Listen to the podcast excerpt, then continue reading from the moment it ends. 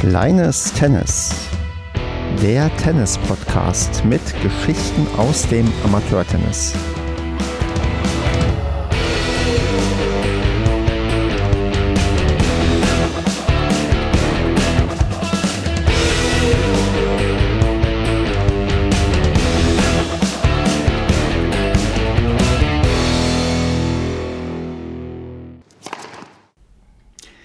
Kleines Tennis, Staffel 3, Episode 19. Ich habe schon ewig nicht mehr aufgenommen, deswegen hier nochmal mein Name. Ich bin der Stefan und heute dabei ist der Marcel, den ich ganz herzlich begrüße.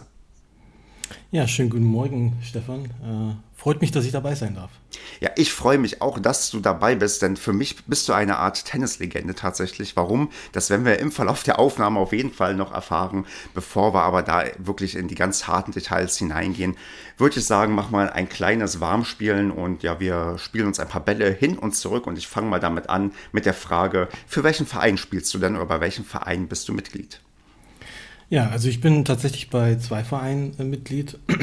Also einerseits bei dem Verein, wo ich auch angefangen habe zu trainieren, äh, beim Hörder TC in Dortmund. Äh, habe ich eine Zweitmitgliedschaft, äh, mache das eigentlich eher nur aus äh, ähm, finanziellen Gründen auch hauptsächlich, wobei ich auch mittlerweile auch in den Mannschaften mitspiele. Und äh, ich sage mal, mein primärer Verein, da ich auch in Münster lebe, ist der TC St. Mauritz, ähm, bei dem ich dann auch schon seit, ich glaube, zweieinhalb Jahren jetzt angemeldet bin. Genau. In welcher Altersklasse bist du unterwegs und gerne kannst du auch dein Alter verraten? Genau, äh, ich äh, bin 36 Jahre alt, äh, spiele also bei der Herren 30 sehr gerne mit, habe auch schon mal bei der Herrenmannschaft mitgespielt, aber genau, das ist schon sehr unterschiedliches, ja, eine, eine unterschiedliche Atmosphäre, finde ich, je nach Altersklasse. Aber hauptsächlich spiele ich bei der Herren 30 mit. Kennst du deine aktuelle LK? Ja, die müsste mittlerweile, Gott sei Dank, bei 23,5 sein. ich glaube, du hast schon wieder den Motivationsaufschlag abgezogen bekommen. Du bist bei 23,6, aber auf jeden Fall erst ah, 23 Das kann sein. Das kann sein ja. Hast du einen Lieblingsschlag? Äh, ein Lieblingsschlag. Also äh, tatsächlich mag ich alle Schläge, weil ich, also das, das klingt jetzt irgendwie komisch, aber äh, ich habe mittlerweile immer so, so, ein Gefühl aufgebaut. Äh, wenn ich einen Schlag perfekt getroffen habe, dann freue ich mich total drüber und dann, dann mag ich das auch total, dieses Gefühl. Äh, ich, aber wenn ich mich wirklich auf einen äh, festlegen müsste, dann wäre das tatsächlich der Vorhand Slice, weil ich den mittlerweile sehr routiniert einsetzen kann, gerade wenn ich so Mundbälle bekomme. Und ich den auch total gerne mag, weil der so fies dann auch für den Gegner, glaube ich, so ein bisschen ist. Mhm. Äh, kommt kaum hoch. Ich habe auch mittlerweile echt das Talent, äh, den sehr nah an die Grundlinie schlagen zu können. Von daher, das ist so einer meiner absoluten Lieblingsschläge. Und, Und den sieht man auch nicht sehr oft. Das ist tatsächlich richtig. Ähm, wie würdest du denn aber dann noch deinen eigenen Spielstil bezeichnen? Ähm, oh, das ist ein spannendes Thema, weil ich da mit meinem Trainer auch äh, öfters drüber diskutiere.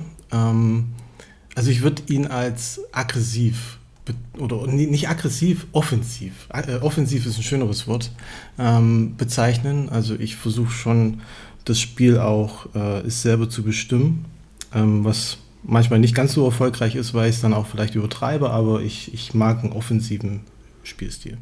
Sehr schön. Ich würde sagen, damit sind wir warm gespielt und gehen in den ersten Satz hinein. Und im ersten Satz reden wir traditionell den oder die Vereine, bei denen der Gast Mitglied ist. Und da hast du jetzt zwei genannt, einmal in Dortmund, einmal in Münster. Hm, ich frage jetzt nicht, mit welchem Verein wir anfangen wollen, sondern ich frage erstmal so ganz blöd, haben denn beide Vereine irgendeine Gemeinsamkeit? Also gibt es eine Sache, die beide ja herausragend äh, gemeinsam haben, die bei beiden gleich sind? Sind besonders große Vereine, besonders kleine Vereine? Sind es Vereine mit ganz, ganz vielen Plätzen? Gibt es da irgendwas, wo du sagst, nee, da sind erstmal die Vereine auf jeden Fall, haben sie eine Gemeinsamkeit, da ist kein Unterschied, wo ich spiele? Ähm, gute Frage. Also ich würde es sogar, also in der Größe, ja, es sind relativ große Vereine, also gerade der Hörder CC, der wächst immer mehr und wird, glaube ich, auch einer der größten ähm, Tennisclubs gerade in Dortmund sein, soweit ich weiß. Ähm, der Verein in Münster ist tatsächlich der größte im WTV, ähm, also mit über 800 Mitgliedern, wo es jetzt auch schon einen Mitgliederaufnahmestopp gibt. Äh, das heißt, wir haben eine Warteliste an der Stelle. Ähm, und ansonsten gibt es halt tatsächlich auch eine, eine, Gemeinsamkeit, was man auch noch nicht so oft sieht. Ähm, und zwar ist es so, dass wir in Münster seit, ich glaube, zwei Jahren oder so ähm, Ganzjahresplätze haben, also zwei Stück. Und äh, mein Verein in Dortmund, der Hörder TC, hat jetzt dieses Jahr vier äh, Ganzjahresplätze bekommen. Von daher ist es auch eine, eine Gemeinsamkeit und, und, beide Vereine haben auch tatsächlich neun bis zehn Plätze, glaube ich, roundabout. Außenplätze. Mhm. Allwetterplätze, was für ein Belag oder auf was spielt man da, wenn man da unterwegs ist? Ist das bei beiden Vereinen das gleiche? Genau, das ist das Gleiche. Das ist, also ich kann das irgendwie schlecht beschreiben, weil ich glaube ich, äh, also ich habe zumindest nicht das, das, das absolut tiefe Wissen, aber es ist im Endeffekt ist es wie so ein Ascheplatz, ähm, der aber so ein bisschen sich weicher anfühlt und der auch tatsächlich ein, ja, eine andere, also der Ball springt da tatsächlich auch anders auf. Ähm, das, ich glaube, das, was ich festgestellt habe, ist, äh, wenn man einmal auf so einem Platz gespielt hat, gerade auch draußen im Sommer, ähm, dann äh, wird man sehr verwöhnt davon, weil es halt keine Platzfehler gibt. Also das ist ja ein großes Thema, auch immer, wenn, wenn dann die Sommersaison anfängt und man auf die Ascheplätze spielen muss oder auf den Ascheplätzen spielt. Und ähm, da muss man ja immer sehr auf Zack sein, ähm, jeden Platzfehler irgendwie versuchen auszumerzen in der Bewegung etc. pp. Das hast du bei den Ganzjahresplätzen tatsächlich nicht. Ähm, von daher ist es ein sehr, sehr angenehmes Spielen tatsächlich. Ähm, genau. Und spielt ihr auf diesen Plätzen da auch die Main-Spiele oder einige Mannschaften und einige nicht? Wie ist denn das da organisiert bei, ja, kannst du auch den Verein aussuchen, für den du vielleicht hauptsächlich antrittst, ähm, dass du einfach da mal so einen Überblick gibst, ob du da auch wirklich dann Wettkampfsport betreibst oder ob das nur auch dafür da ist, dass du im Winter auch einigermaßen draußen im Schlag sein kannst? Ähm, also es ist wohl so, dass man, also ja, Medenspiele werden da auch ausgetragen. Ähm, und ich glaube, äh, das Wichtige an der Stelle ist einfach, dass der Gegner zustimmt. Also wenn der Gegner sagt, ja, das ist okay, das äh, könnt ihr machen, äh, dann, dann machen wir das auch. Äh, das ist so die Regel. Und die meisten sind, glaube ich, so begeistert davon oder einfach so interessiert, ähm, dass, dass, dass die meisten Gegner auch einfach zustimmen an der Stelle. Und wie ist das, wenn es da regnet? Das interessiert mich jetzt nochmal technisch. Also ist das mhm. ähnlich wie bei Sandplätzen, dass das man ein paar Minütchen noch so weiterspielen kann, außer Schütte, bis dann Pfützen sich bilden oder bilden sich gar keine Pfützen. Wie ist denn da so das Verhalten von solchen Allwetter, äh, Asche-ähnlichen Plätzen? Ähm, also ich habe es bis jetzt noch nicht erlebt, dass ich da Pfützen gesehen hätte. Also die Drainage darunter ist äh, tatsächlich sehr gut. Äh, das heißt, wenn das ein bisschen nieselt oder feucht draußen ist, dann kannst du auch ähm, eigentlich weiterspielen, ähm, solange es halt nicht äh, total rutschig wird oder was auch immer. Ähm, aber prinzipiell äh, gibt es da tatsächlich keine Pfützen. Also das habe ich noch nicht gesehen, zumindest nicht in, in Münster. Äh, wie gesagt, in Dortmund haben wir die erst jetzt äh, bauen lassen. Ähm, genau. Und äh, man muss sie ja auch tatsächlich gar nicht wässern. Hm, also, genau. Ich habe das mal gehört irgendwo, dass es tatsächlich auch irgendwie All Allwetterplätze gibt, die man trotzdem wässern muss, aber zumindest die auch bei uns in dem Verein habe ich bis jetzt noch nicht gehört, dass man die wässern müsste. Was ja ein Riesenvorteil ist bei den ganz trockenen Sommern, die wir teilweise hatten. Der Sommer 2022 war hier richtig extrem und da konntest du die gar nicht genug wässern, die Ascheplätze, dass du überhaupt vernünftig spielen konntest.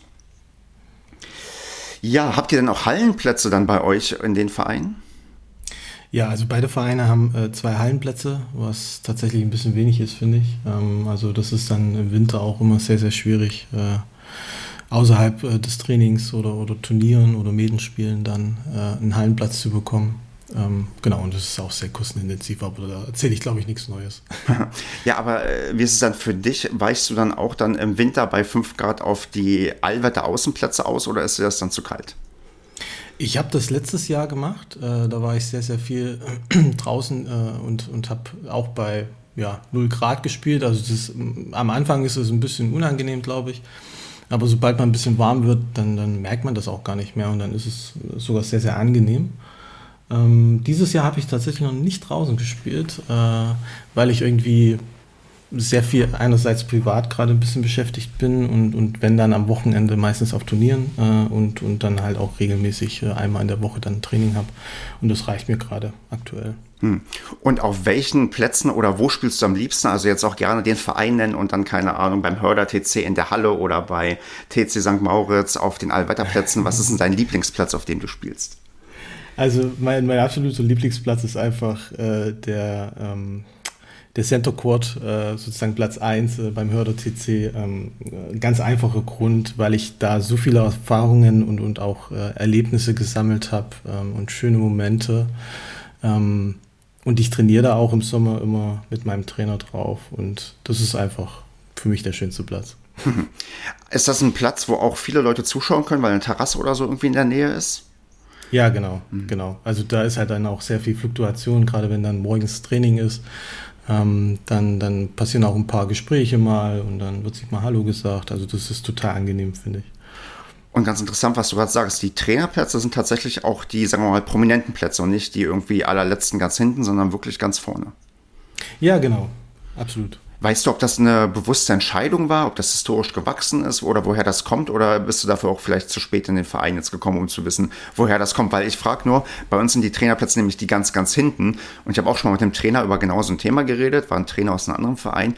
Der meinte, eigentlich ist es für einen Verein viel, viel schöner, die Trainerplätze vorne zu haben, damit die Leute halt alles sich angucken können. Deswegen wäre meine Frage, ob das bei euch vielleicht sogar eine bewusste Entscheidung war oder ob du das vielleicht auch gar nicht weißt. Also in beiden Vereinen ist es tatsächlich so, dass ähm, die Tennisakademien, die da unterstützen und die Trainer bereitstellen, schon sehr große Tennisakademien sind. Und ich vermute mal, dass es auch daher rührt. Ähm, in Dortmund ist es auch so, dass die Tennisakademie da einen sehr, sehr guten Draht zum Verein hat, ähm, auch da mit unterstützt, die Mannschaften aufzustellen, das alles zu organisieren und so weiter und so fort. Und ich denke mal, das kommt alles daher. Ähm, genau. Verstehe. Mm, eine Sache hast du gerade am Rande so ein bisschen erwähnt, und zwar, dass dein Münsteraner Verein der größte im WTV ist. Ich bin ja in einem Verein Mitglied, der ist, ich würde mal sagen, mittelgroß, jetzt nicht super, super klein, aber auch nicht so ein gigantischer Verein. Wie ist es denn dann? Kennt man sich trotzdem so in Münster? Kennt man dich? Kennst du viele Leute da? Oder ist das eher so, dass man schon so ein bisschen, sagen wir mal, in der Masse untergeht, weil ähm, da ganz, ganz viele verschiedene Leute auf den Plätzen umherlaufen und man ja gar nicht so genau weiß, wer wozu zuordnen ist? Das ist eine sehr gute Frage, weil mich das tatsächlich auch schon öfters beschäftigt hat. Also ähm, als ich da in Münster angefangen habe, äh, bei dem Verein, dann bin ich auch sehr, sehr herzlich äh, empfangen worden, äh, durfte bei den Herren 30 mit trainieren, man hat mir alles mal ein bisschen gezeigt etc. Und habe dann dadurch natürlich viele Leute auch kennengelernt. Äh, und dann hat man auch abends irgendwie auf der Terrasse, also es gibt da eine sehr schöne Terrasse, große Terrasse mit einer guten Gastronomie, eine, eine nette Familie, die das betreut. Und dann, dann ist es schon sehr familiär da tatsächlich. Und ich würde schon sagen, ich kenne einige, gerade aus meiner Altersklasse oder auch ein bisschen die Jüngeren, weil ich dann auch bei den Herren teilweise mal mittrainiert habe. Ähm, aber das ist, also der, der Verein ist tatsächlich zu groß, finde ich. Äh, oder es gibt zumindest nicht so ganz diese Möglichkeiten, wo man, wo man sich dann auch mal kennenlernen kann. Also es gibt klar, es gibt äh, regelmäßige Feiern und so weiter und so fort. Ich bin aber dann, äh, tatsächlich nicht so der Typ, der dann gerne irgendwie auf so eine Feier geht, wo er vielleicht niemanden kennt oder so. Äh, also ich bin schon, glaube ich, kontaktfreudig, aber ich habe da immer so ein bisschen, ähm, ja, äh, Anschubsschwierigkeiten, würde ich mal beschreiben. Deswegen, wenn, wenn man zum Beispiel dann auch irgendwie mal jemanden sucht, mit dem man trainieren kann oder mit dem man mal so spontan spielen kann, dann, dann gibt es da leider irgendwie nicht so eine zentrale Plattform, wie ich mir das so vorstellen könnte, ähm, also in der heut, heut, äh, heutigen digitalen Welt sozusagen, wo man sich irgendwie äh, innerhalb des Vereins verabreden könnte, sondern ich, ich kenne halt einfach einige und, und manchmal hat auch äh, mein Mannschaftsführer mir dann irgendwie neue Kontakte vermittelt, neue Leute, die dann da äh, in den Verein kamen, äh, um, um mit denen mal ein bisschen zu spielen oder was auch immer. Aber das ist tatsächlich schwierig. Also über 800 Mitglieder und Mitgliederinnen zu haben, ähm, heißt nicht, dass man äh, viele kennt, tatsächlich mhm. leider. Habt ihr denn am Angebot wie so, weiß nicht, Fun-Turniere, Schleifchenturniere oder wie man das sonst irgendwie so nennen kann, wo man vielleicht auch mal sportlich und nicht nur bei Feiern Leute auf dem Platz kennenlernen kann? Also ein Schleifchenturnier vermisse ich bei uns auch. Äh, ich habe erst vor kurzem äh, diesen Begriff gehört äh, und, und dann auch mal geguckt, was das bedeutet oder was das heißt. Das fände ich ganz cool, wenn wir das mal machen würden. Ähm, und ansonsten gibt es so ein bisschen, glaube ich, auch ähm, auf die Altersklasse habe ich mitbekommen, bestimmte Abende, Tage, wo man sich dann mal trifft und miteinander sich austauscht und kennenlernt. Ähm, genau. Mm, eine Sache, und jetzt gehen wir mal so, so halb auf die Unterschiede, äh, die ich jetzt ein bisschen polemisch die Frage formuliere bei deinen zwei Vereinen. Wer hat denn von beiden Vereinen die bessere Gastro? Oh, tatsächlich die in Münster. Ähm, in Dortmund äh, ist das ein schwieriges Thema, weil die, äh, die Betreiber äh, in den letzten Jahren auch öfters gewechselt haben. Ähm, aber okay. die in Münster ist tatsächlich sehr, sehr familiär und sehr gut. Ja. Was ist das Gericht oder das Getränk, was du am ehesten empfehlen kannst, wenn man mal da ist? Also Münster auf jeden Fall die Manta-Platte. also das heißt Currywurst Pommes. Äh, die, die ist sehr, sehr gut. Das klassische Tennis-Wettkampfessen nach dem Medienspiel. Ja, genau. Super. Gibt es noch etwas zu beiden Vereinen, was du irgendwie loswerden oder sagen möchtest, was noch vielleicht wichtig ist, warum man vielleicht auch unbedingt äh, den Verein sich mal anschauen sollte, warum es da nett ist zu spielen? Oder haben wir ähm, ziemlich viel schon über beide Vereine, Vereine erzählt von den wichtigen Informationen? Ähm, also ich würde jetzt nicht direkt vorheben wollen. Also von daher, es sind beides äh, tolle Vereine ähm, mit, mit tollen Tennisakademien, die da äh, tätig sind. Ähm, und äh, genau. Perfekt, dann würde ich sagen, gehen wir in den zweiten Satz und das ist der allseits beliebte Karrieremodus, wo wir über deine persönliche Tennislaufbahn sprechen. Und ich habe dich ja als Legende hier angekündigt und ich, ich, ich bin von dir seit, das habe ich dir schon vorher mal erzählt, seit vielen Monaten fasziniert, weil ich dein Profil bei MyBigPoint schon seit äh, einigen Monaten halt abonniert habe und dich im Blick behalten habe. Und jetzt endlich auch der Anlass eingetreten ist, wo ich gesagt habe, jetzt musst du mal mit ihm sprechen. Ehe wir aber zu diesen Highlights kommen, würde ich sagen, müssen wir ganz chronologisch anfangen anfangen. Und zwar muss ich dich fragen, wie hat das dann alles bei dir begonnen mit der Tenniskarriere? Wann hast du angefangen und was hat dich zum besten Sport aller Zeiten überhaupt hingeführt? Ja, also hier als Legende zu beze äh, bezeichnet zu werden, finde ich, äh, find ich schon echt irgendwie cool. Kann mich aber damit noch nicht so richtig identifizieren. ähm, ich habe vor zweieinhalb Jahren angefangen mit Tennis, habe davor viele Jahre so ein bisschen, aber nicht so intensiv tatsächlich wie Tennis, äh, Badminton gespielt. Ähm, ich habe halt irgendwie nach der Schulzeit relativ wenig auch Sport getrieben, bin so ein bisschen in, äh, in meinem IT-Beruf dann ja typischerweise halt Bürojob äh, aufgegangen und also auch körperlich tatsächlich manchmal ein bisschen ähm, und, äh, und hatte dann irgendwie eine, eine, Zeit lang gar keinen Sport mehr betrieben, ähm, obwohl ich mich tatsächlich als sportlich be äh, bezeichnen würde. Und ich hatte schon irgendwie lange mal diesen ja, Traum, einfach mal Tennis auszuprobieren, weil ich auch schon viele Jahre Tennis gucke äh, und da auch sehr fasziniert bin von.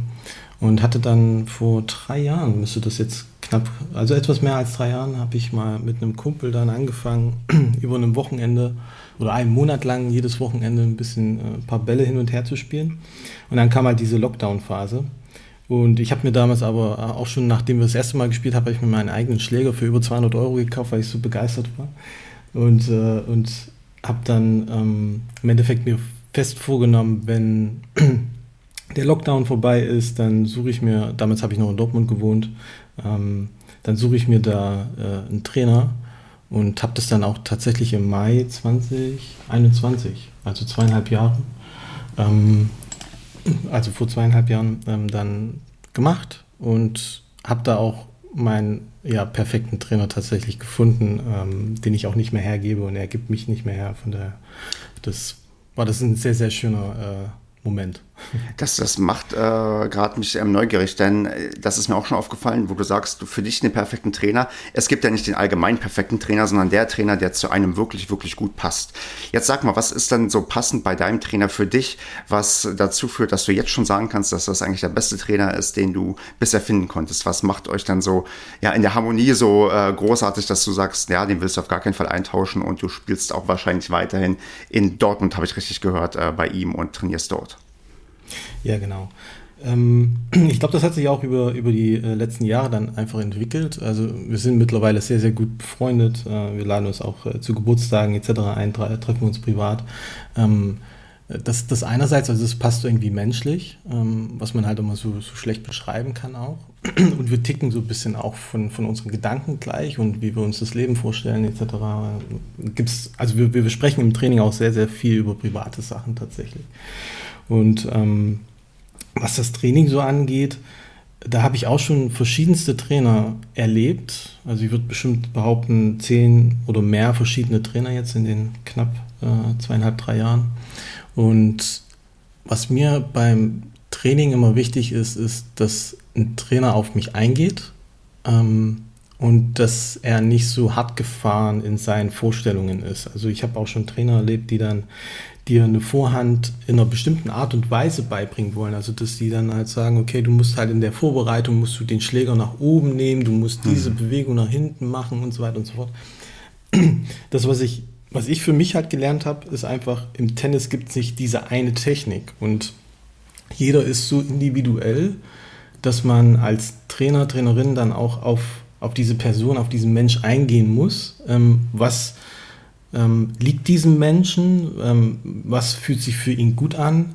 Ähm, und einfach nicht so diese, diese hartnäckigen Vorstellungen auf jemanden ähm, sozusagen drauf zu projizieren. Weil das, das führt aus meiner Sicht dann auch ganz schnell zu Frustration und äh, dazu dann natürlich auch, dass, dass es dann ähm, Menschen gibt, die dann einfach wieder diesem schönen, tollen Sport, ähm, also wirklich, das, ich liebe diesen Sport mittlerweile, ähm, sich wieder davon entfernen. Und das finde ich halt sehr schade, tatsächlich. Ja, du hast sehr, sehr wichtige Punkte angesprochen, also von dem, was du gerade gesagt hast. Gerade auch das Individuelle auf die Person eingehen. Du sagst zum Beispiel, du bist eher ein offensiver Spieler, dass der dich jetzt nicht zum Defensiven irgendwie erziehen kann, das ist nicht völlig klar. Und wenn du sagst, du spielst gerne Vor- und Slice, dann sollte er sie dir auch nicht abgewöhnen. Also das ist, glaube ich, eine ganz, ganz wichtige Eigenschaft einen Trainer, dass der vor sich einen äh, Tennis-Schüler hat, der individuell ist. Da wäre meine Frage, nimmst du denn dann tatsächlich Einzeltraining, damit man das auch auch wirklich berücksichtigen kann? Oder bist du auch in einer Gruppe unterwegs, wo auch manchmal dann vielleicht die Inhalte dir nicht ganz so passen können, weil natürlich auch die anderen Leute vielleicht andere Schwerpunkte haben oder andere Probleme, die gelöst werden müssen in ihrem Spiel? Ja, ähm, also zu dem Punkt äh, mit, dass er mir das nicht abgewöhnt und so weiter und so fort. Ähm, da, da gebe ich dir recht, äh, das versucht er auch nicht, aber wir haben natürlich auch manchmal sehr hartnäckige Diskussionen über Dinge, wo ich vielleicht dann auch manchmal aus seiner Sicht Blödsinn erzähle und, und wir einfach ähm, ausgiebig darüber diskutieren, wie wir uns das vorstellen. Ähm, aber absolut, also er, er versucht nicht irgendwie mir ähm, meine Art, wie ich Spaß daran habe, dann auch äh, Tennis zu spielen, abzugewöhnen, sondern ähm, einfach äh, ja, das Schritt für Schritt weiterzuentwickeln und so, wie es auf mich passt, individuell. Ähm, genau, ich, ich mache äh, Einzeltraining hauptsächlich. Äh, wenn ich Mannschaftstraining habe, dann bin ich auch beim Gruppentraining mit dabei. Aber das Einzeltraining ja, bevorzuge ich tatsächlich auch. Ähm, also wenn ich jetzt, äh, ich hatte vor, wir sind vor zwei Jahren oder ein anderthalb Jahr auch ins äh, Tenniscamp nach Andalusien geflogen mit der Tennisakademie und mir war das irgendwie von vornherein total wichtig, dann auch vielleicht äh, pro Tag mal eine Stunde noch Einzeltraining zu haben, weil mhm. ich tatsächlich dieses äh, ja direkt auf mich eingehen und dieses permanente halt miteinander trainieren total mag. Gruppentraining ist auch total toll. Ähm, aber da sind mir manchmal auch die Ruhephasen ein bisschen zu groß und ähm, genau, ich, ich mag es halt, wenn es dann ein bisschen auf mich äh, zentriert ist. Genau, und du willst Action haben, deswegen bist du auch eher der offensive Spieler. Exakt, genau. Das ist äh, ja gut, gut zusammengefasst. Hm, wenn du sagst, dass du genau, du, dass du auch ziemlich, ja, wie jeder klare Vorstellung hast, was so dir passt und was nicht passt und auch mal Diskussion mit deinem Trainer hattest, was ist denn so die Übung oder die Sache, der du dich verweigerst. Also wo die, die dich auf die Palme bringt oder wo du, wenn du im Gruppentraining bist, wenn dir Trainer XY das und das sagt oder die und die Übung macht, dass du sagst, nee, eigentlich habe ich da keinen Bock drauf, ich sehe nicht den Sinn da drin. Gibt es da irgendwas, was dir sofort einfällt, äh, wo du sagen würdest, das ist die Übung, das ist der Trainingsinhalt, der macht für mich keinen Sinn, deswegen bringt der hier bei mir sowieso nichts?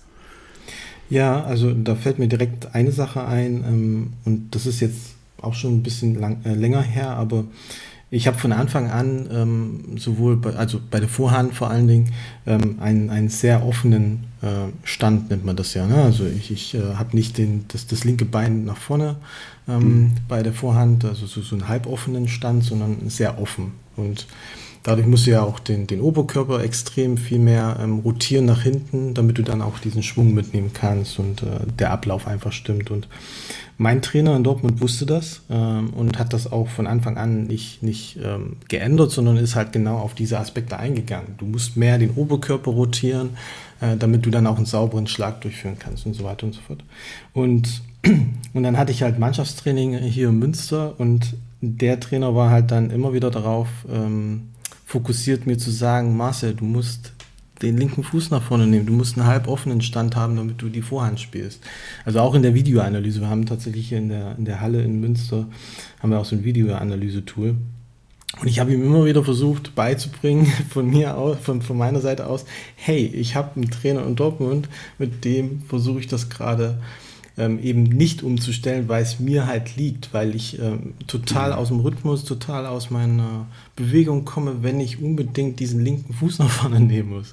Ja, und äh, genau, und Ja, das, das sind halt so Sachen, da, da verweigere ich mich tatsächlich mittlerweile. Und ich hatte auch mal ein Trainingslager in äh, Kroatien und da habe ich dem Trainer halt dann irgendwann nach zwei Tagen oder so, habe ich ihm gesagt, ich sage, hey, äh, ist total nett gemeint von dir, aber wenn du mir jeden Schlag, den wir gerade hier durchführen in unserer Rallye, kommentierst, was ich jetzt noch anders machen soll, dann komme ich total durcheinander, weil dann fängt das in meinem Kopf an halt zu rattern und jetzt muss ich beim nächsten Schlag wieder auf das achten und dann verrutscht mir vielleicht wieder ein anderer Aspekt oder, oder dann, dann kommt wieder was anderes äh, zum Vorschein. Ich sage, hey, lass uns einfach diese, dieses, diesen Drill jetzt hier machen und dann sagst du mir danach ähm, kurz zusammengefasst, was, was können wir besser machen, was machen wir jetzt im nächsten äh, Drill dann einfach nochmal ein bisschen anders, was, was akzentuieren wird am Meer. Und äh, das sind so Sachen, die sind mir einfach wichtig äh, ja. im Training. Oder so, genau, was du gerade auch schon andeutest, so ganz wichtig, dass halt auch nur erstmal mehr oder weniger eine Sache, maximal zwei korrigiert werden und nicht ähm, für, quasi Schlag für Schlag kommt noch was anderes hinzu, auf was du achten sollst. Das kenne ich nämlich auch und plötzlich denkst du, okay, ich kann das nicht, weil das ist einfach ein bisschen viel gerade für den Bewegungsablauf, der dann doch schon ein Stück weit eingeschliffen ist und da so viele Sachen auf einmal zu ändern, ist dann auch tendenziell ein Ding der Unmöglichkeit. Und manchmal sind da die Trainer ein bisschen überambitioniert, wobei, wenn man denen das sagt, die checken, glaube ich, auch sehr schnell, ja, stimmt, so viel können die Leute gar nicht auf einmal äh, verbessern oder anders machen, weil der Kopf ja auch nur begrenzte Kapazitäten hat, das umzusetzen, was er gesagt bekommt. Ja, Marcel, jetzt würde ich sagen, kommen wir mal auf deine sportliche Karriere, nachdem wir jetzt mit dem Training so ein bisschen angefangen haben. Denn man sieht sehr schnell, wenn du sagst, du hast im Mai 2021 angefangen zu spielen, dass du sehr, sehr schnell Lust auf Wettkampf hattest und auch sehr, sehr viel Lust auf Wettkampf. Denn bis heute hast du laut MyBigPoint 98 Einzel bestritten, die LK-relevant sind. Das sind in zweieinhalb Jahren eine ganze Menge. Das sind mehr als, deutlich mehr als ich in den letzten Jahren gespielt habe und spielst teilweise eine aberwitzige Anzahl von Turnieren. Teilweise habe ich, glaube ich, auch mal sechs Matches an einem Wochenende gefunden. Also du bist da wirklich Feuer und Flamme und auf Wettkampf aus. Und ähm, jetzt kommt das Legendäre, da deine Statistik bei 1 zu 97 steht, ist das einigermaßen äh, beeindruckend. Ich würde so ein bisschen, sagen wir mal, diese Karriere nachzeichnen und mal habe mal so ein paar, sagen wir mal, Wegmarken rausgesucht und hoffe, dass du dich an die eine oder andere Sache erinnern kannst, dass wir mal gucken, wie hat sich eigentlich dein Wettkampftennis in den letzten zweieinhalb Jahren entwickelt. Und da würde ich einfach mal ganz von vorne anfangen. Am 8.8. hast du ein erstes LK-Turnier im Jahr 2021 gespielt. Du hast ein Spiel gemacht, also einmal hast du 0606 und einmal 1606 verloren. Erinnerst du dich an diesen Tag? Wie war das? Äh, was hast du erlebt und was hast du damals so für dich mitgenommen? Und war das auch die Initialzündung, dass du angefixt bist, ganz, ganz viel mehr LK-Turniere zu spielen? Ähm, also, was ich auf jeden Fall sagen kann, ist, dass mich das total angefixt hat. Äh, da bin ich mir zu 100% sicher, weil sonst hätte ich das auch nicht so in der ähm, ja, in dieser Anzahl weitergemacht. Ich habe tatsächlich letztens noch mal drüber nachgedacht, was war eigentlich dein allererstes Turnier und wo warst du da? Und ich bin so, so ein Mensch, der sich das gerne auch in Bildern im Kopf merkt und so ein bisschen dann auch ähm, so bestimmte Eckpunkte dann im Kopf hat äh, von, von der Umgebung. Ich, ich kann mich, glaube ich, vage an, an das erste Turnier erinnern. Ich bin mir aber nicht ganz sicher, ob es tatsächlich das erste war. Ähm, und, äh, aber es muss auf jeden Fall ein sehr, sehr schöner Sommertag gewesen sein. Das, das weiß ich auf jeden Fall. Ähm, aber es, wie gesagt, also ich habe zu viele Spiele gemacht, als dass ich mich jetzt tatsächlich konkret an dieses erste Spiel äh, erinnern kann. Ja. Dann vielleicht ähm, generell, als du angefangen hast, Turniere zu spielen, warst du vorher nervös? Hattest du diese Attitüde und sagst, ach, mal gucken, was passiert? Oder hast du gleich im Kopf gehabt, ey, du hast jetzt hier schon so ein bisschen gearbeitet, du weißt doch, wie Leute im Verein spielen, wie beliebig schlecht, wie beliebig gut Leute sein können, dass du dir auch was vorgenommen hast, so, okay, ich möchte in meinen ersten Turnieren auf jeden Fall auch mal ein Match gewinnen. Also, wie war da denn so für dich so die, äh, die Attitüde so gerade zu Beginn? Ich glaube, das ist eine Sache, die kann man sich vielleicht noch ganz gut vor Augen führen, wie man so die, wie man, wie man nervös man oder wie, oder wie locker man war, bevor man seine ersten Auftritte auf der, auf der Bühne hatte quasi. Mhm.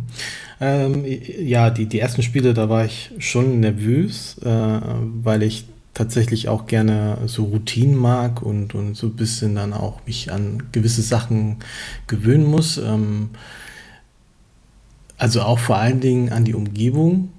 Mm, und also nervös war ich in den ersten Spielen auf jeden Fall. Ich weiß aber, dass es auch enorm viel Spaß gemacht hat, äh, vor allen Dingen dann auch danach mit meinem Trainer über die Erfahrung zu sprechen äh, und, und halt irgendwie auch erstmal zu erleben, wie gesagt, wie, wie wird eigentlich äh, oder wie ist so diese Routine auf den Turnieren, also wie spielt man sich ein etc., wie ist da so der Ablauf. Ähm, andererseits, wie sind so diese Menschen, da, da, macht man halt dann auch so ein bisschen Erfahrung, okay, wenn man jetzt zum Beispiel in der Herrenklasse äh, antritt, dann kann es mal passieren, dass du da einen sehr, sehr ambitionierten, ähm, vielleicht auch etwas äh, zu ambitionierten Gegner hast, einen jungen Gegner. Ähm, der dann auch ein bisschen nicklig ist und, und wo vielleicht auch die Stimmung auf dem Platz nicht so schön ist. Ähm, solche Erfahrungen macht man dann natürlich auch. Ähm, genau. Äh, aber ja, äh, was, was war nochmal die Frage eigentlich? Genau, die Nervosität, die Stimmung, die Attitüde. Also du, ich höre raus, du warst nervös. Die Attitüde. Genau, mhm. ja. Ja, die auch Attitüde. Hm. Ähm, genau, also was mir am Anfang wichtig war, war tatsächlich nicht das Gewinn ich würde behaupten, aber da kommen wir auch nochmal vielleicht drauf, äh, das ist es mir aktuell immer noch nicht äh, wirklich wichtig äh, zu gewinnen. Es ging einfach auch primär darum, und ich habe das natürlich auch mit meinem Trainer abgestimmt, ob das jetzt schon Sinn macht. also nach drei Monaten trainieren, ähm, sage ich mal, wenn ich das mit, mit heute vergleiche, was ich kann, was ich an Erfahrung gesammelt habe, etc., dann sind das Welten tatsächlich und ähm, wie man sich vorstellen kann es ging einfach darum, natürlich auch die verschiedenen Spielertypen dann auch kennenzulernen. Ja, es gibt ja auch ganz viele Quereinsteiger in Anführungsstrichen, die jetzt zum Beispiel aus dem Fußball kommen, die zuvor Tischtennis gespielt haben. Die haben halt alle so ein bisschen, also ich will jetzt nicht Menschen über, über einen Kamm scheren, aber die haben halt, äh, die bringen bestimmte Charaktereigenschaften mit, äh, die, die sich eigentlich schon immer so ein bisschen durchziehen. Ein Fußballer, der mhm. ist äh, von der Kondition halt extrem gut und, und läuft gut und, und ist sehr aktiv.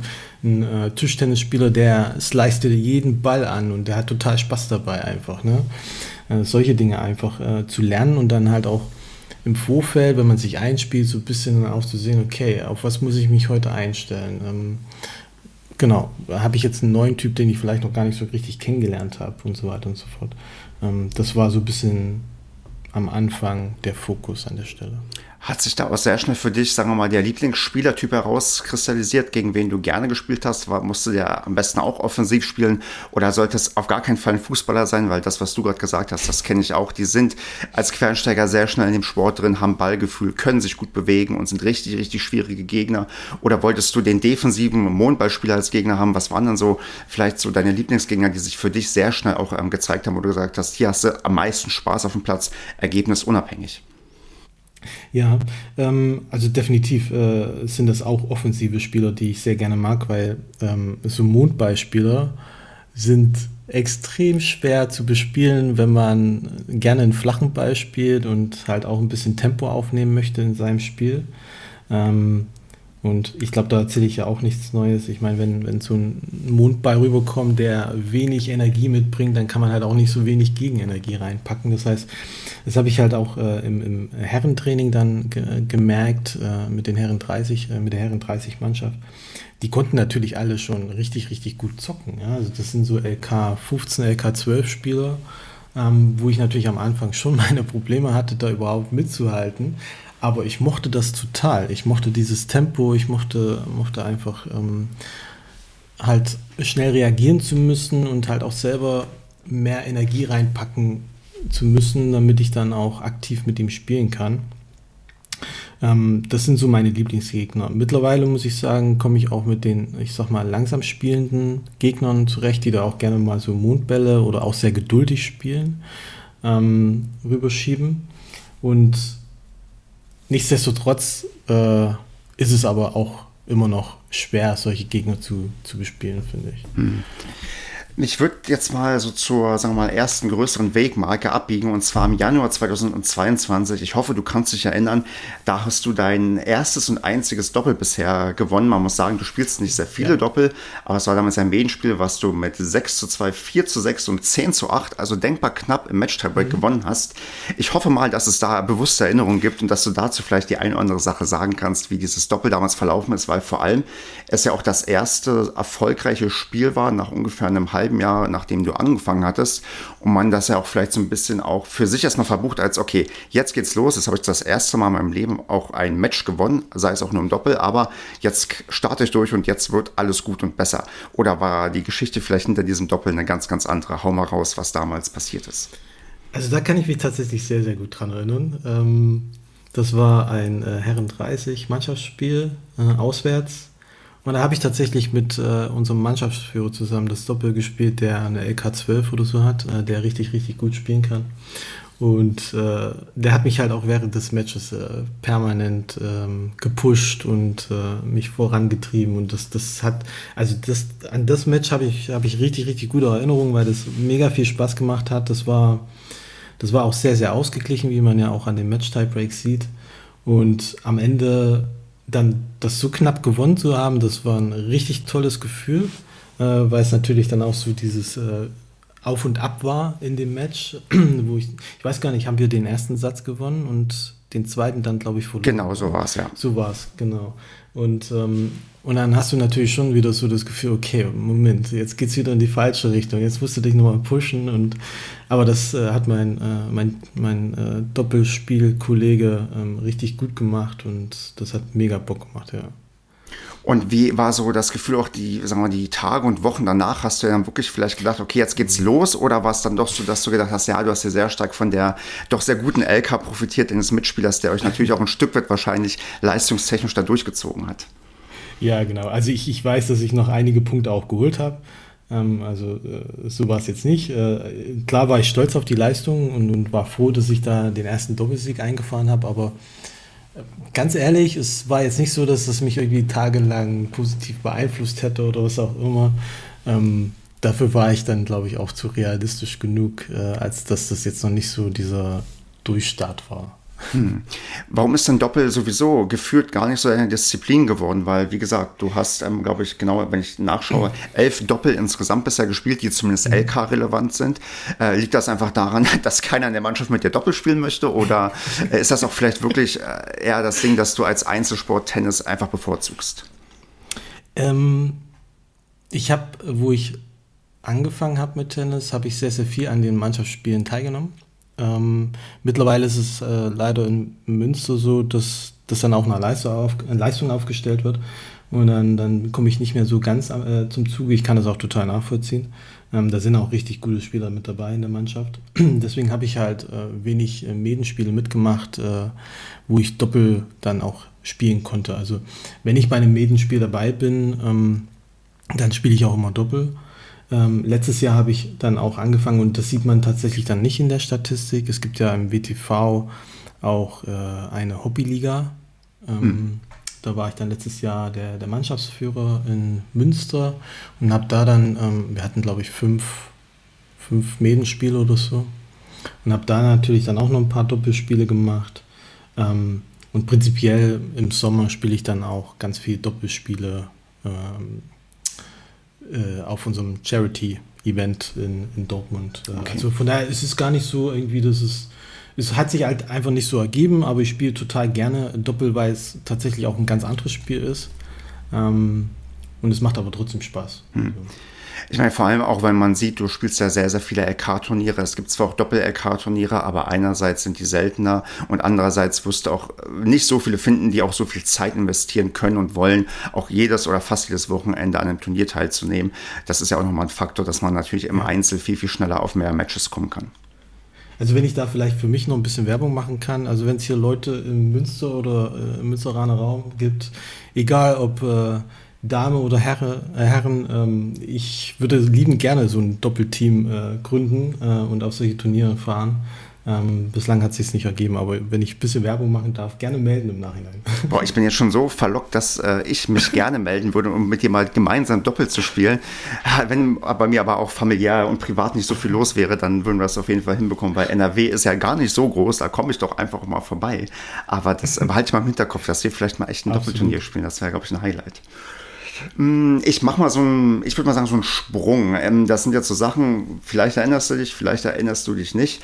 Aber im März 2023 hast du es das erste Mal geschafft, den ersten Satz in einem Tiebreak zu beenden. Du hast den Tiebreak zwar verloren und am Ende 6 zu 7, 1 zu 6 verloren.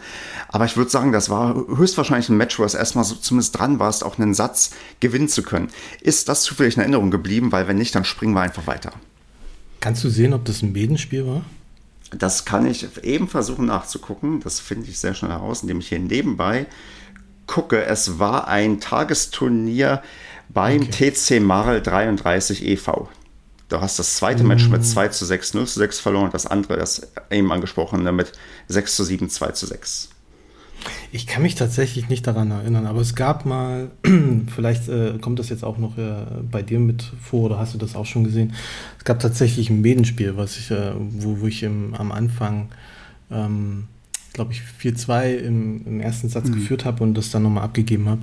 Ähm, aber an den, den Match äh, oder an den Tiebreak kann ich mich nicht mehr erinnern. Tatsächlich kannst du dich ansonsten dann, sag mal, äh, sonst zu diesen knappen Matches, wo du auch äh, gefühlt mal so ein bisschen dran warst. Also ich verrate jetzt nicht zu viel. Bei dir sind alle Einzel immer in zwei Sätzen entschieden worden. Also du hast auch immer in zwei Sätzen verloren. Es gab keinen Match-Tiebreak, zumindest zu dem, was ich gefunden habe. Ähm, wie es denn also für dich immer war. Also klar, am Anfang geht man ohne Erwartungen rein und dann merkt man ja, okay, es gibt hier Woche für Woche eigentlich ziemlich viele Niederlagen auch ziemlich deftige Niederlagen. Also da waren auch auf das mal sehr, sehr wenige Spiele mit dabei.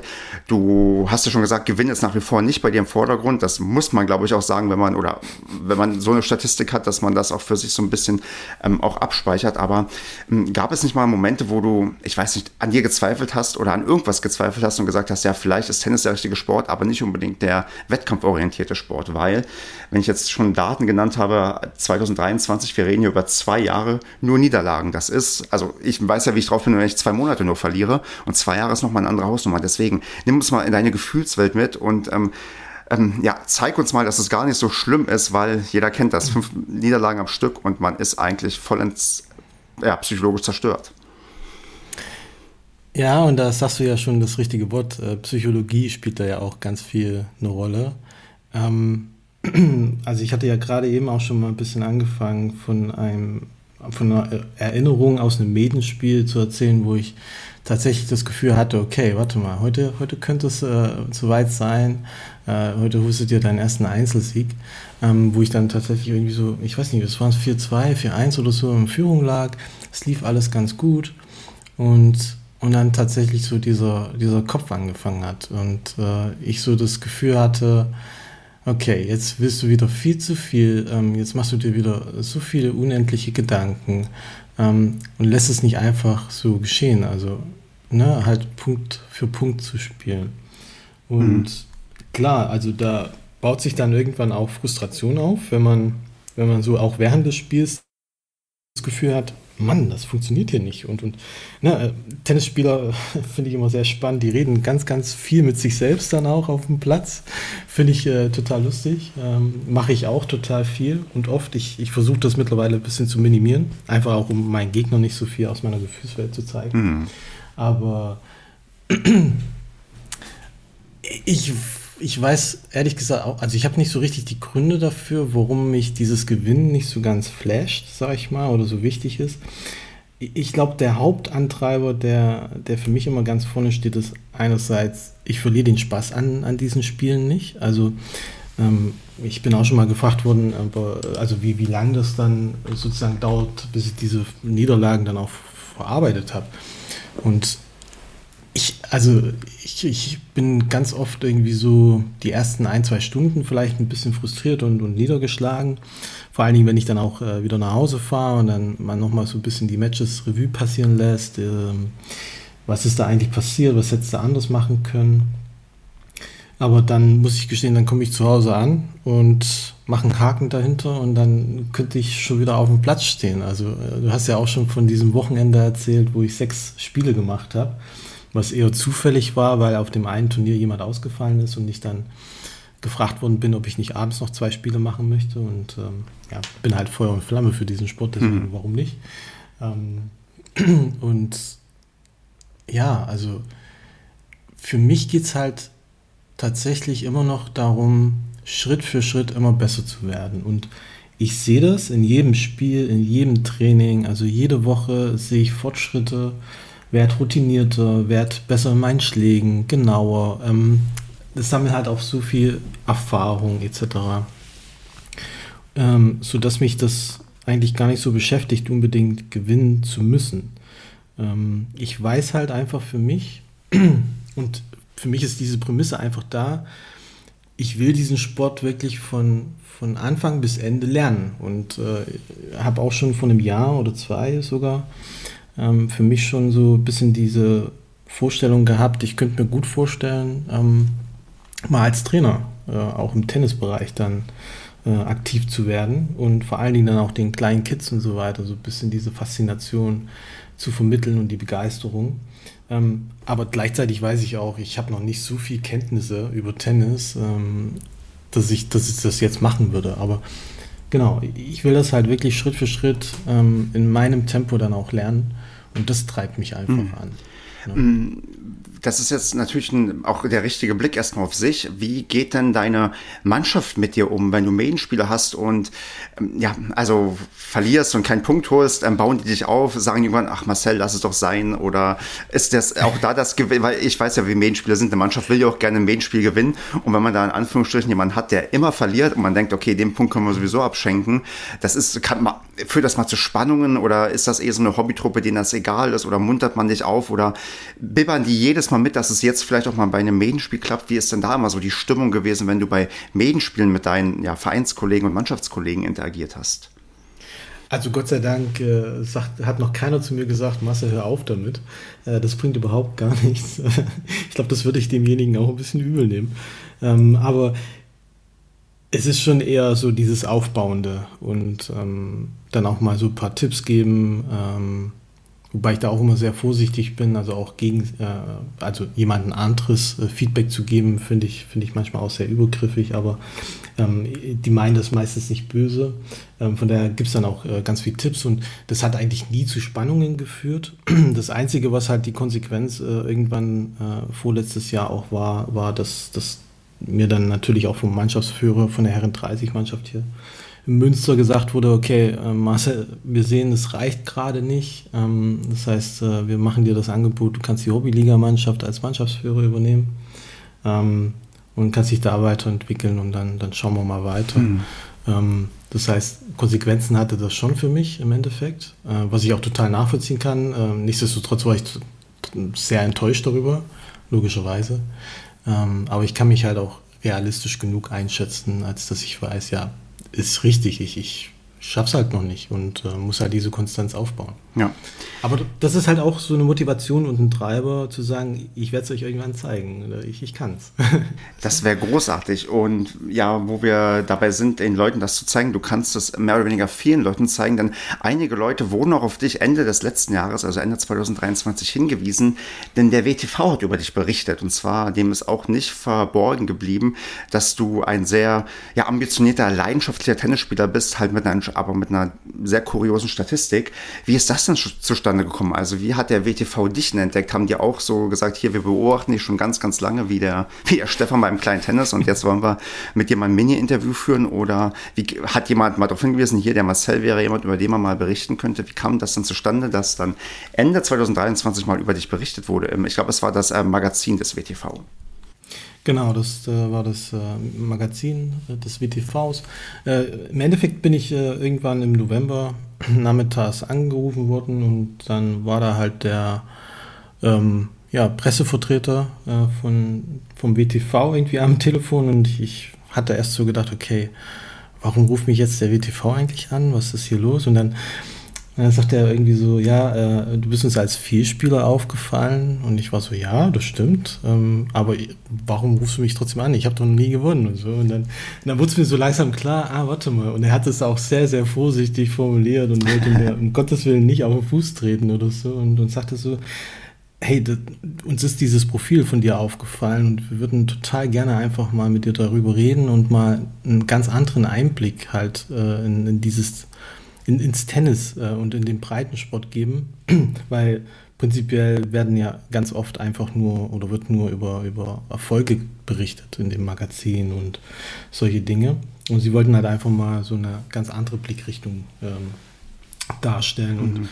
da war ich auch sofort Feuer und Flamme für. Und äh, letztlich sind sie, glaube ich, darüber aufmerksam geworden, dass halt ein Freund von dem Pressevertreter vom WTV mal gegen mich gespielt hat hier in Münster, direkt hier um die Ecke bei mir ja, auf einem LK-Turnier.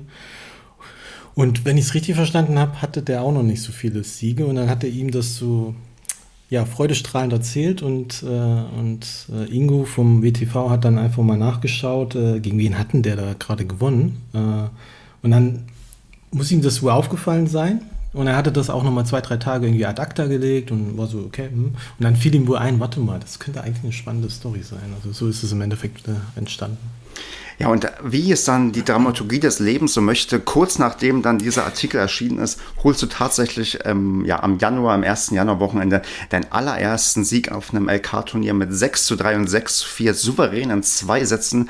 Ich habe geguckt, gewinnst du auch gegen einen Gleichaltrigen, also es war kein 14-Jähriger, der erst seit ähm, einem halben Jahr spielt. Nein, das war jemand zumindest im gleichen Alter. Und das ist jetzt die Sache, da konnte man noch nichts im WTV-Magazin zu lesen, denn da ist das damals noch nicht passiert.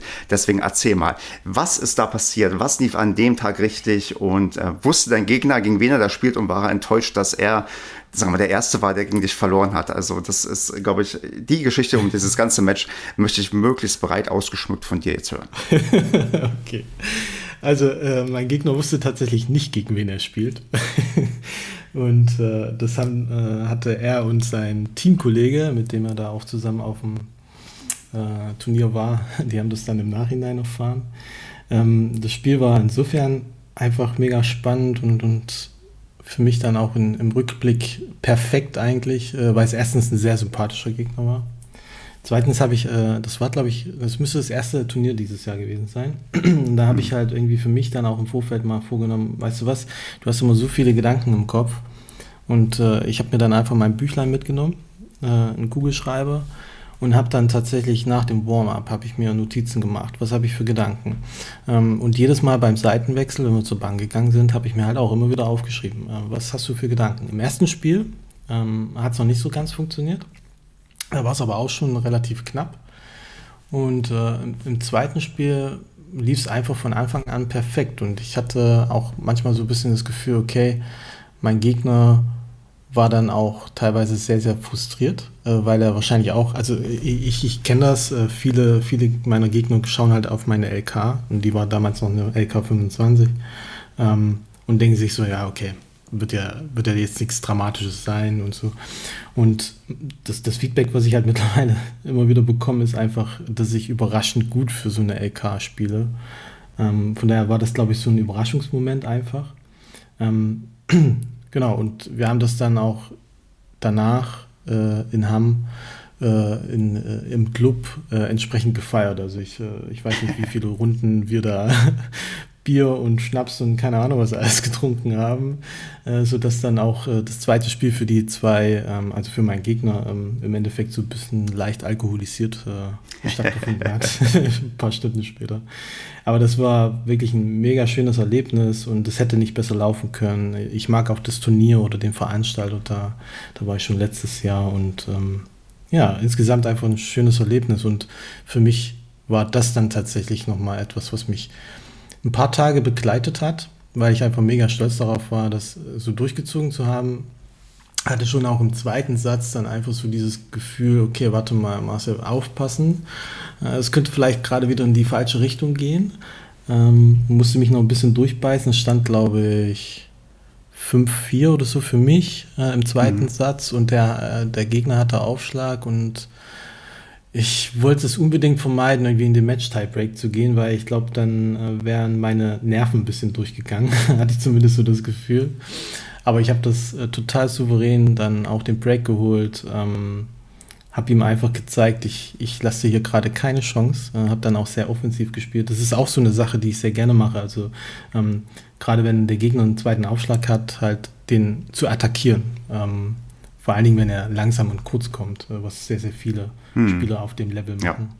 Ja. Ähm, und ich glaube, das führt dann auch ganz oft ein bisschen zu Frustration oder setzt halt ein klares Zeichen einfach.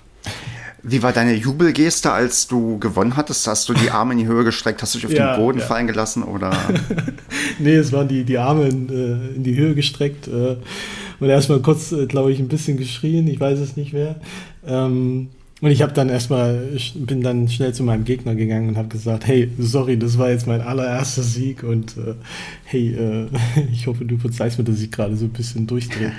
ja. Das Lustige war tatsächlich, auf dem Nebenplatz äh, stand auch noch äh, jemand, der, der gespielt hat, gegen den habe ich auch vor ein paar Wochen gespielt, der kommt hier aus Münster, wir kennen uns von, von den verschiedenen Turnieren und der hatte das dann auch direkt mitbekommen und hat noch äh, mir gratuliert und äh, ja, war ganz cool. Ja, dieser positive Drive, seitdem hast du, glaube ich, acht oder neun äh, Matches verloren. Warum ist der denn so schnell verloren gegangen? ja, das äh, frage ich mich tatsächlich auch. Ähm, hat, glaube ich, manchmal ein paar verschiedene Gründe. Ähm, einerseits, und also das sind auch keine Ausreden, das ist halt einfach eine Tatsache. Ähm, ich hatte so ein, zwei Turniere, da war ich, glaube ich, nicht, nicht ganz so fit. Ähm, am Vorabend ein bisschen zu lang gemacht oder was auch immer. am nächsten Tag ein bisschen zu müde gewesen und zu spät dann auch irgendwie richtig aufgewacht. Ähm, ja, weiß ich nicht. Also ist eine, ist eine gute Frage. Habe ich aber ehrlich gesagt auch noch nicht so viel drüber nachgedacht. Also ähm, das letzte Turnier, was ich jetzt am Samstag gespielt habe, da habe ich auch die zwei Matches verloren. Ähm, war aber im Nachhinein extrem zufrieden mit mir selbst, weil ich tatsächlich dann auch beide Spiele absolut dominiert habe, ähm, aus meiner Sicht. ist natürlich immer sehr, sehr aus meiner Sicht getrieben, aber ich hoffe, dass es eine realistische Einschätzung ist. Zumindest habe ich auch immer wieder positives Feedback danach bekommen. Ähm, also genau, ich, ich habe halt mein Spiel einfach durchgezogen, war sehr aggressiv, offensiv, genauso wie ich mir das vorstelle. Und habe halt einfach in den wichtigen Situationen, sag ich mal, dann vielleicht den Ball zu lang geschlagen, ne? also dass das ins Ausgegangen ist oder solche Sachen halt. Also es gibt so gewisse Aspekte, die mir mittlerweile wichtig sind, dass ich zum Beispiel nicht mehr so viele Doppelfehler mache. Also ähm, bin jetzt kein Spieler, der zum Beispiel beim Aufschlag ähm, einen zweiten sicheren Aufschlag macht. Ähm, ich mache das schon so, dass er bewusster und, und ich sag mal ähm, sicherer reinkommt, aber ich ziehe trotzdem voll durch. Äh, das heißt, äh, das Feedback habe ich auch schon oft bekommen, dass, dass sich mein zweiter Aufschlag nicht vom ersten unterscheidet, ja, und das mache ich auch sehr absichtlich so, äh, selbst wenn es mal gerade nicht so ganz klappt. Ähm, und deswegen war ich halt auch letztes Wochenende sehr, sehr zufrieden mit meiner Leistung und bin da einfach glücklich nach Hause gefahren. Und ob ich jetzt die zwei Spiele gewonnen habe oder verloren, das war mir dann total egal. Hm.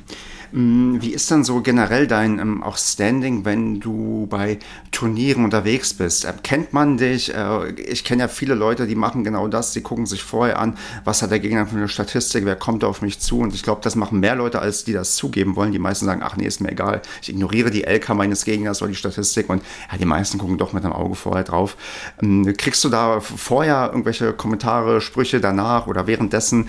Wie ähm, wird das irgendwie aufgenommen oder wird das auch erstmal so mehr oder weniger ignoriert? Ignoriert, weil die Leute da vielleicht auch ähm, probieren, Empathie zu zeigen und dich irgendwie nicht irgendwie auch, sagen wir mal, bloßstellen zu wollen oder nur auf diese bloße Zahl festnageln wollen?